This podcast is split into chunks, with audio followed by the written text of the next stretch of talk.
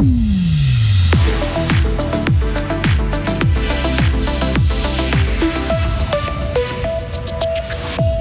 Les résultats des élections de mi-mandat tombent les uns après les autres aux États-Unis et pour l'instant, la droite a de l'avance.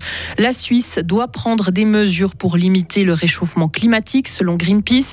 Et puis, l'été est terminé et il a été bon pour les remontées mécaniques fribourgeoises qui enregistrent une hausse de la fréquentation. Là, on sent que c'est l'automne. Hein. La journée va être pluvieuse avec 12 degrés. La météo s'arrangera demain déjà. Nous sommes mercredi 9 novembre 2022. Bien le bonjour, Lauriane Schott. Bonjour, Mike. Bonjour à toutes et à tous. Ah, les républicains ont de l'avance aux États-Unis. De l'avance sur les démocrates, selon des résultats encore provisoires pour les élections de mi-mandat. Les Américains renouvellent leurs représentants au Congrès et les gouverneurs des différents États. Pour l'instant, la droite a deux sièges d'avance sur la gauche pour obtenir la majorité au Sénat. À la Chambre des représentants, l'écart est plus grand. Les républicains obtiennent pour l'instant 190 sièges contre 154 pour les démocrates. Et le parti de Donald Trump a également de l'avance sur les postes de gouverneurs. Les résultats de cinq États doivent encore être dépouillés, mais les résultats définitifs pour ces élections de mi-mandat devraient être connus dans les jours qui viennent. Des élections de mi-mandat qui sont secouées par des incidents techniques selon les républicains. Plusieurs conservateurs américains, avec Donald Trump en tête, ont dénoncé des problèmes dans certains bureaux de vote. L'ancien président américain a appelé ses partisans à contester. Donald Trump, qui a aussi fait une courte déclaration télévisée pour se féliciter des résultats extraordinaires des candidats républicains, remettant tout de même en cause certains résultats. Le président américain actuel Joe Biden promet que son pays continuera de s'engager dans la lutte contre le changement climatique, à quel que soit le résultat des élections aux États-Unis. Le représentant du pays l'a indiqué lors de la COP27 au troisième jour de la grande conférence de l'ONU sur le climat qui se tient en ce moment en Égypte. Le meilleur moyen de la Suisse pour limiter le réchauffement climatique, Lauriane, c'est de réguler ses banques. C'est l'ONG Greenpeace qui l'affirme à l'heure de la COP27 justement, car sept ans après l'accord de Paris, notre pays n'a encore mis en place aucune régulation dans ce secteur. Les investissements des banques suisses mèneraient le monde à un réchauffement climatique de 4 degrés, une situation suicidaire pour reprendre les mots de Greenpeace. Écoutez Mathias Schlegel, porte-parole climat pour l'organisation. Il faut savoir que la place financière suisse, les investissements de la place financière suisse tant dans les entreprises qui pratiquent la déforestation que des, entreprises qui sont investies dans les énergies fossiles, euh, ça représente plusieurs fois le total des émissions du pays. Et donc, euh, là aussi, il y aurait vraiment des, des, mesures très importantes à prendre et des leviers très intéressants pour avoir une action sur le climat. Une étude du cabinet de conseil McKinsey publiée cet été va dans le même sens en prenant en compte la place financière helvétique et les entreprises dont le siège est basé en Suisse. Les émissions nationales sont multipliées par 25. La Suisse représente alors à elle seule 2 à 3 des émissions mondiales de CO2. Un jeune apprenti vaudois est jugé à Lausanne pour de fausses alertes à la bombe dans deux écoles commis en début 2021. Le ministère public demande huit mois de prison avec sursis.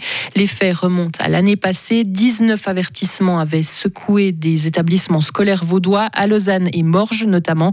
Les lieux avaient été évacués, la police avait dû intervenir et il s'était avéré qu'il s'agissait à chaque fois de fausses alertes à la bombe lancées par plusieurs auteurs.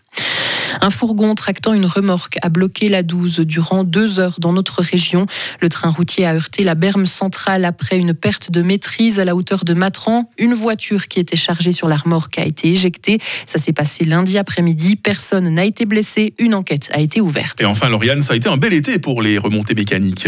La fêtière suisse a publié hier son bilan de la saison estivale et autant la fréquentation que le chiffre d'affaires sont en hausse. 27% de touristes en plus pour la moyenne suisse par rapport à l'année passée. Et les stations vaudoises et fribourgeoises s'en sortent bien. Écoutez le directeur des remontées mécaniques de la Béra, Bruno Sturny. Il y a le fait que les préalpes fribourgeoises ils continuent toujours à, développer également les activités d'été. Mais après, il faut quand même être clairement aussi conscient que la, la météo a une grande influence, ça c'est sûr. Et si cet été a été radieux, c'est parce que le début et la fin de la saison ont été plus chauds et plus ensoleillés que d'habitude. La station a donc développé de nombreuses activités pour l'été, les pistes pour le vélo de descente, le disco golf ou encore les randonnées accompagnées. Alors, est-ce qu'en raison du réchauffement climatique, l'hiver va de moins en moins compter pour les stations fribourgeoises et que le futur c'est plutôt l'été? La réponse de Bruno Sturny. L'été prend toujours plus de place, ça c'est bien clair. Mais je crois qu'on peut pas, on peut pas dire on s'axe seulement sur l'été et puis on laisse complètement de côté l'hiver. Je crois que les fribourgeois, fribourgeoises, ils aiment venir skier dans les préalpes fribourgeoises Et tant qu'on peut, on doit continuer à tout faire pour pouvoir garder nos stations de ski. Et sachez qu'actuellement, la, la Berra enregistre presque autant de touristes en été qu'en hiver. L'été, c'est un petit peu fini, Lauriane, j'ai l'impression. Hein. Oui, bah, place à l'hiver. Voilà, vous êtes impatient de sortir votre luge, je le sens. Oui, hein. je, me réjouis qu'il y ait de la neige et que la pluie soit transformée en neige, ce sera beaucoup plus joli. Ah, ce matin, c'est pas terrible, effectivement. On va, on va, parler des sujets qui fâchent la météo. Hein. Désolé, on n'a pas le choix. Puis Lauriane revient à 8h30 sur Radio Fribourg. Retrouvez toute l'info sur frappe et frappe.ch. 8h07. La météo avec Bauhaus. Bienvenue dans l'univers scintillant de Noël à la jardinerie Bauhaus à Matran. Ah c'est le sujet qui fâche aujourd'hui la météo. La journée maussade de la semaine en temps nuageux. Des précipitations fréquentes. Elles pourront être localement abondantes, hein, abondantes surtout sur l'ouest véritablement de la Romandie. Le thermomètre en ce moment 8 degrés à Fribourg et cet après-midi 11 degrés à Morat. Ça s'arrange demain déjà. Hein. Demain débutera sous les dernières averses et puis le temps va devenir de plus en plus ensoleillé, toujours par l'ouest. Température minimale 7, maximale 12 degrés. On sentira une petite bise. Il y aura du stratus jusqu'à 1000 mètres vendredi, dissipation partielle dans la journée, maximum 10 degrés. Et puis le week-end, on en parle toujours au conditionnel, hein. le week-end devrait être assez ensoleillé. Toujours pas de certitude du côté de météo suisse, on espère que ce sera assez ensoleillé ce week-end. Bien donné avec la pluie aujourd'hui. Nous sommes mercredi 9 novembre, 313e jour de l'année 2022. Bonne fête au Théodore, bonne fête au Théo tout court, hein, il y en a beaucoup. Euh, il fait jour de 7h25 à 17h04.